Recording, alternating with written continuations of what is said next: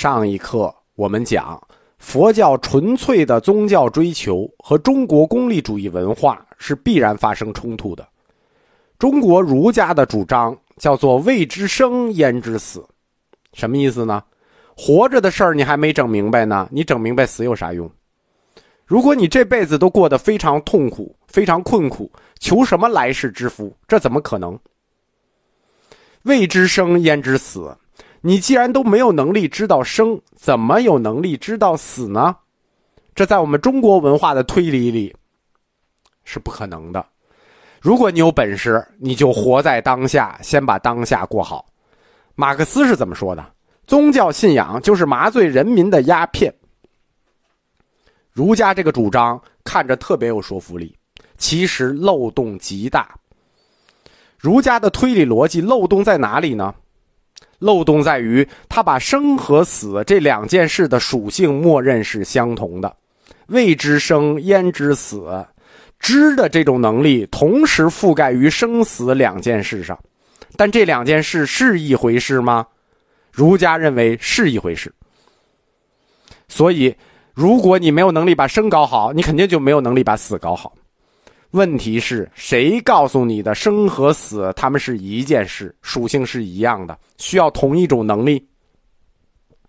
儒家在讲道理之前模糊了前提，把貌似两个一样的东西拿来举例，其实他们仅仅是貌似一样而已。但儒家学说就往往把他们当成一样。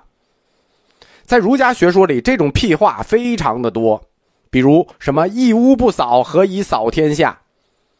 扫一屋和扫天下，那是一种能力吗？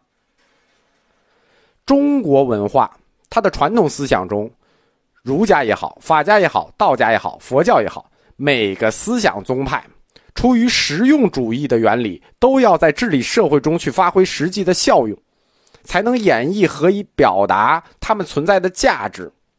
只有表达了他们的价值，才能被统治者接受。我们刚才讲过，只有被统治者接受，进而才能被中国老百姓接受，进而才能被中国文化接受。因此，佛教的护教者想要在中国生根，就必须迎合这种思维模式。你光说出世间的解脱不行啊，不能光说出世间的事啊，你必须证明佛教的存在对世间也具有功利性的、合理性的作用。但是早期的护教者，包括庐山慧远大师等等，他们都抓不住这个重点，就是他们都不愿意把问题看得这么俗，实际就这么俗。直到公元四百三十五年，侍臣何冲之在一场有关佛法效用的宫廷辩论中，才对佛教对政府的实际作用做了一个最有力的阐述。何冲之率先提出来，佛教信仰有利于人民的道德水平的提高。这个论点就相当前卫了，这是基督教的一个论点。基督教说，信仰让人的行为有底线，所以佛教信仰有利于人们道德水平的提高。这实际就是基督教这个信仰让人的行为有底线的中国版，早期中国佛教版，而且早了上千年。当人民的道德水平提高的时候，恶行自然就随之减少，逐步步入太平，对吧？这是一个说理。何冲之这套辩论之所以成功了，不单纯是因为说理，因为他举出了两个明显的例子。第一个例子是西域，当时西域是有很多个小国，这些小国当时没有伊斯兰化啊，他们都是佛教国家。他们有很多小国都是佛教国家，但是他们之间和平相处，没有互相欺凌。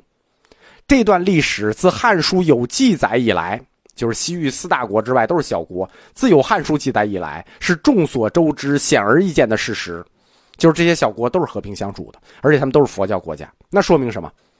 说明佛教有利于这些人民的道德水平提高。而另一个显而易见的事实是什么呢？就是北朝。一百多年，中国北方被蛮族占领，就是北朝的早期。当时大量的汉人遭到屠杀，胡族嘛。即使最残暴的皇帝，一个后赵的石虎，一个前秦的苻坚，当他们信奉了佛教之后，也在很大程度上改变了自己残暴的做法。自从他们信奉了佛教，再也没有发生过前期的那种大屠杀。这无疑是受到佛法感化的结果吗？何冲之的这两个例子，使他的论证充满了说理性，具有现实性啊，还是很有说服力的。政治上的指责，那护教者就算反驳了。我们也讲了道理，我们也举了例子，对吧？慧远最后还击说：“不可以以人废道。”人是人，道是道。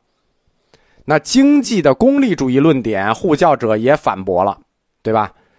是差点钱，但何冲之说了，信仰让人有道德底线，人有了道德底线，整个社会的治理成本它就低喽，治理成本低了，对整个社会就有益喽，对吧？它就有合理性了。还有没有指责呢？有啊，我们讲了政治、经济、文化，我们只说了政治，只说了经济，对，还有文化呢。在唐朝之前的反佛，有一个重要的原因，是中华文化的优越感问题。唐朝为什么就没了这种优越感？因为唐朝其实是个异族王朝，它不是个汉族王朝。这个阶段的中华文化其实比以前的中华文化更加优越了，因为是异族这个统治者，他的心胸没有那么狭隘，更优越、更开阔，兼容并蓄了。中华文化一直有一种中心感和优越感，在魏晋南北朝时期，这种优越感显得特别的强烈。为什么呢？因为这个阶段五胡乱华了，五胡乱华造成的政治挫败就延伸到了文化领域，挫败延伸到文化领域，反而激发了我们的优越感，什么？激发了我们的自尊心。中国文化感到了全面的挫败之后，反过来民族主义被激发了，士人阶层兴起了强烈的排外情绪，在公元三百年到四百年之间不断高涨。这种对外族统治者的仇恨，这种排外情绪，在某种意义上影响到了佛教。为什么？北方那些胡族其实跟佛教没关系，但是对于士大夫来讲，佛教它也被认为是一种外来的意识形态和文明。对吧？南蛮之南，西戎之西，更更胡，胡上加胡，也是与我们中华文化的特质格格不入的。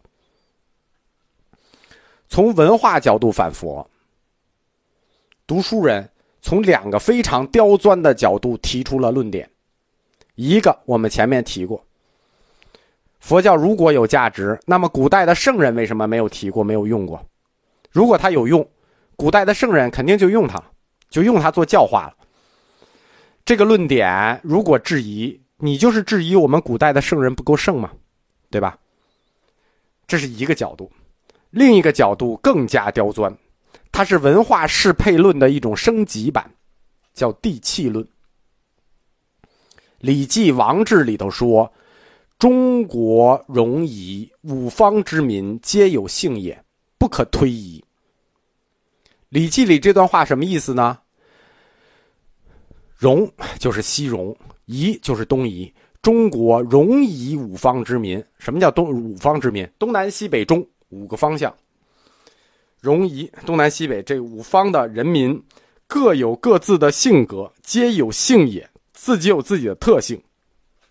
而且这个性是不能改的啊，不可推移，就是不可以改的。依据这个《礼记》中的“五方之民有性不移”的说法，东汉末年儒家最大号的学者，儒家学者 Number One，汉朝的经学之极大成者郑玄就提出了一个学说，叫地气说。这郑玄是公元一百二十七年到二百年之间的这么一个大读书人啊，别人提地气说也就算了，他不会有这么大的影响力。但是汉末的郑玄非同小可，郑玄的一生编著了儒家经典，开创了儒家经学小一统时代。他是什么呢？他是圣人，配享孔庙。什么叫配享孔庙？那就属于至圣先师一个级别的，对吧？他开创的叫经学小一统，这个就非同小可了。郑玄指出，不同的地方有不同的地气。人根据地气则有不同，人适应教化，自然也就有不同。就是说，一个地儿的地气不同，那人就不同，教化就不同。